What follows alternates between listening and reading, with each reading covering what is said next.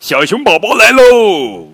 哈哈，亲爱的宝贝儿们，我是主播高个子叔叔。今天呀，我们继续来讲小熊宝宝情商绘本第三个故事《小猫的歌》。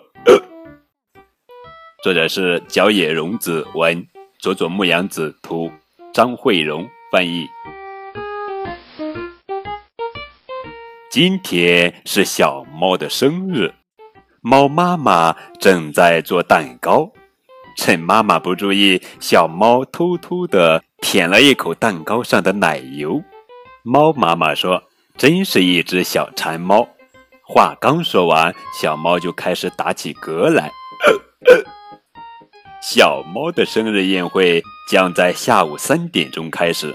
它头上扎了两个蝴蝶结，尾巴上也扎了一个蝴蝶结。小猫打扮完，可还是不停的打嗝。祝你生日快乐，葛小姐！谢谢葛小姐。你几岁开始变成葛小姐的？哈哈，我的生日歌可不能变成打嗝歌。我要赶紧停止打嗝。小猫向外面跑去。小猫一出门就碰上了大白鸭。小猫说：“我现在老打嗝，怎么办呀？” 我用屁股打嗝，用屁股打嗝更好些。大白鸭扑哧扑哧的晃动着屁股给小猫看，小猫也学着晃起了屁股。可是，小猫不仅没有停止打嗝，它的嗝声还变成扑哧扑哧的，就好像是屁股里发出的声音。哈哈！小猫继续往前走，小鼹鼠从地里钻出来。小鼹鼠，我老是打嗝，怎么办呢？小猫问。这还不简单，我挖个洞，把嗝放进去就可以了。小鼹鼠开始挖洞了。小猫也学着挖洞，可是小猫的鼻子里进了土，喘气声变成了哼哧哼哧的，它的歌声也变成哼哧哼哧的。小猫 想哭了。小猫继续往前走，小狗迎面跑了过来。哎呀，小狗也在打嗝，真没办法，老是打嗝。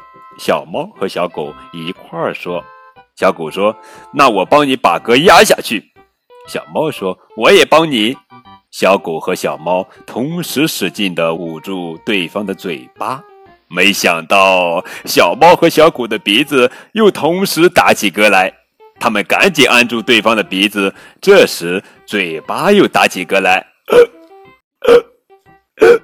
小猫和小狗把嘴巴和鼻子都捂起来。他们不能呼吸了，憋得晕倒在地上。他们还是不停的打嗝，最后他们都哭了。结果他们的歌声又带上了哭腔。小猫和小狗哭着回了小猫家。猫妈妈说：“你偷吃奶油的事，我替你保密。”接着，他又用勺子。挖了一点奶油，放进了小猫嘴里。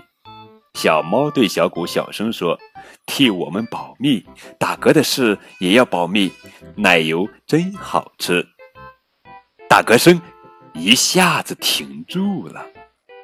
生日宴会开始了，大家一起唱生日歌：“祝你生日快乐。”小猫说：“非常感谢大家。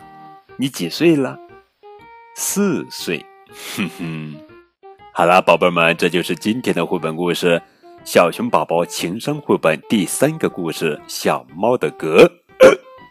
明天我们继续来讲《小熊宝宝情商绘本》第四个故事《鼹鼠爸爸的鼾声》。